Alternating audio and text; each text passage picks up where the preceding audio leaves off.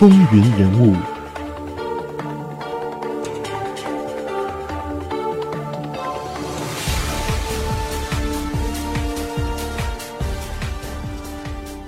欢迎回到风云人物。我们继续来看美国第三任总统杰弗逊的人生故事。杰弗逊他身高啊达到一米八十九，体型呢是修长而且健壮，脸部的轮廓是棱角分明，气色十分的红润。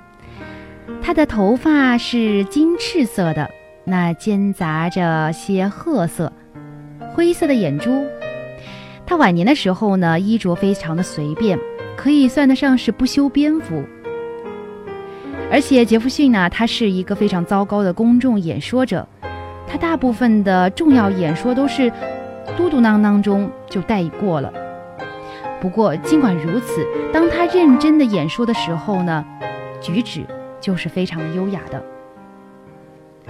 杰弗逊呀，他的个性啊，与陌生人并不显得特别的。亲热，特别友善，但是呢，他很快就能够和别人相互熟络起来，而且他富有朝气、跳跃式，而且知识性的言谈，充满着魅力。在安静的外表下面，他呢算得上是一个热情、执着，而且多愁善感的人。虽然传记中称杰弗逊是缺乏幽默感。他最喜欢的读物，却好像是堂吉诃德与莫里埃的作品。而虽然他的著作中充塞着功利思想，但是他年轻的时候是充满浪漫主义思想的一个人。杰弗逊在总统任期内呢，是终止了总统亲自演说国情咨文的做法，而是改将讲稿送达国会。那这样的做法，一直到了第二十八任总统，也就是伍德罗·威尔逊任期内，才恢复到总统亲自演说。杰弗逊在整个总统的任期内，仅仅有过两次公开的演说。在他的妻子亡故后啊，他是焚毁了两个人之间的往来的所有书信。那就有后来的人说，从此可以看出。一个人有的时候可以孤僻到怎样的程度？近代有专家、有学者发表过一本书，叫做《诊断杰弗逊》。那在书中呢，就作者暗示杰弗逊是带有亚斯伯格症候群的。亚斯伯格症候群呢，其实就是简单说有社交障碍，是一种抑郁症的表现。那后来有些史学家就抨击这样的发现，他们认为身患此疾呢会减损杰弗逊的伟大崇高形象。不过心理学家们认为书中所描写的人物特质呢，与这个阿斯伯特症候群的患者高度的相符。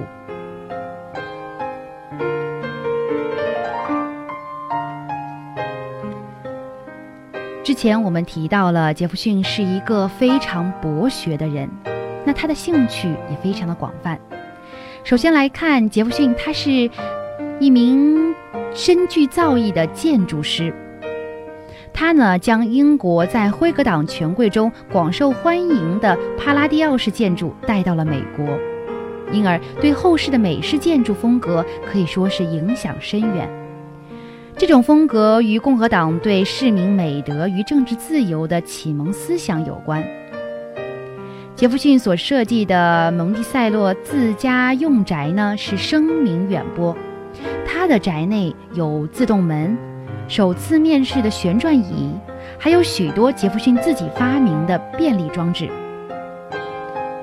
维吉尼亚大学，我们之前提到的，它是美国唯一一所由总统所创建的高等学府。它的教案还有建案全部由杰弗逊一手包办。一直到今天，蒙蒂沙罗与维吉尼亚大学已共同成为了美国境内仅有的四处文化世界遗产之一。杰弗逊对维吉尼亚州议会山庄的建筑设计也有贡献。那这个建筑啊，是以法国南部尼姆的古罗马式庙堂方堂为原型的。杰弗逊的建案开启了美国后续的联邦式建筑风潮。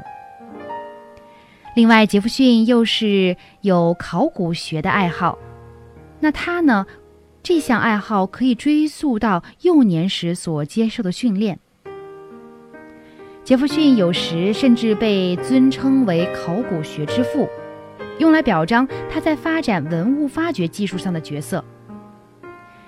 在一七八四年的时候，杰弗逊在自己的家中挖出了一个印第安人的坟冢。那他并没有根据当时的一般性的做法，就是不断的往下挖，一直挖到文物出土为止。他呢是改变了方法，他只是在坟冢上开出仅仅可以容身的缺口，以便入内研究。其实有时候看来，历史真的有很巧妙的安排。如果说把这样一处印第安人的坟冢安排到别的人家中，也许就被破坏了。但是，有着考古学爱好的杰弗逊。偏偏的就发现了这么一个坟冢，而且是在自己的家庭产业当中，所以正好可以让他实践他的考古学兴趣。杰弗逊呢也非常喜欢自己家里的鱼塘，他家的鱼塘，蒙特沙罗的鱼塘是波形的。那现在呀，鱼塘已经是重建了，位于蒙蒂沙罗的西边。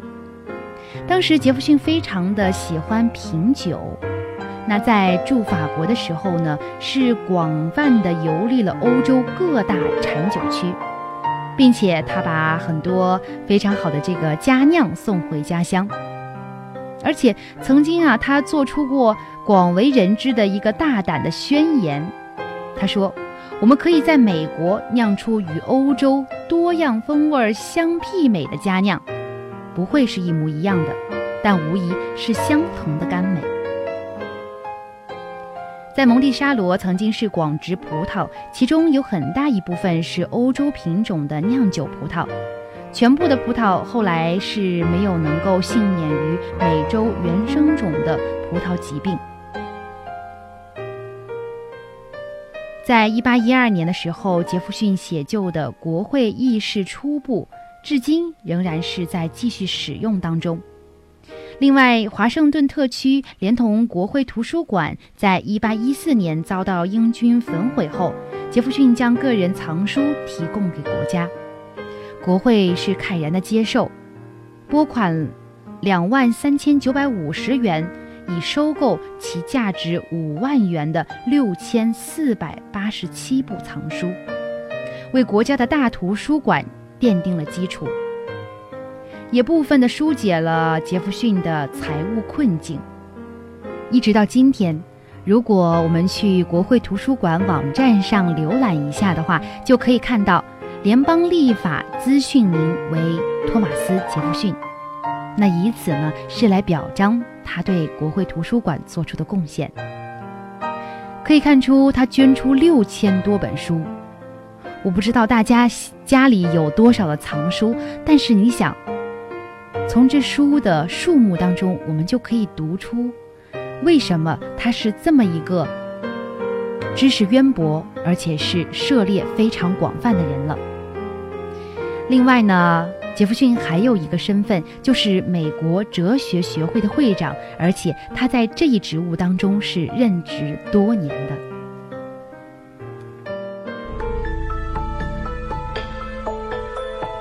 风云人物，精彩稍后继续。